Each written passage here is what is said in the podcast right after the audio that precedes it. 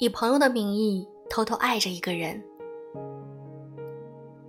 有多少人在以朋友的名义偷偷爱着一个人？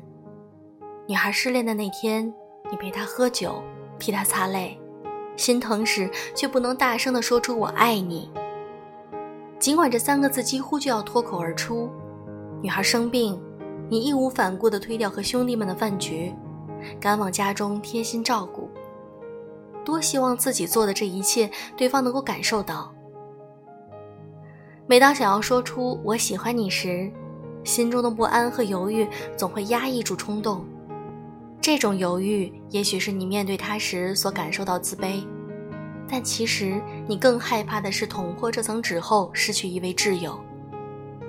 但是喜欢一个人不能只放在心里，表达心意比结果重要。真诚的向对方表达自己真挚的感情，并没有什么不妥，单向的错过才最令人可惜。人生不要留下爱而不得的遗憾，有时候勇敢的向前踏出一步，反而会有意想不到的收获。大胆放手去爱吧，去奔一场共赴山海，去奔一场春暖花开。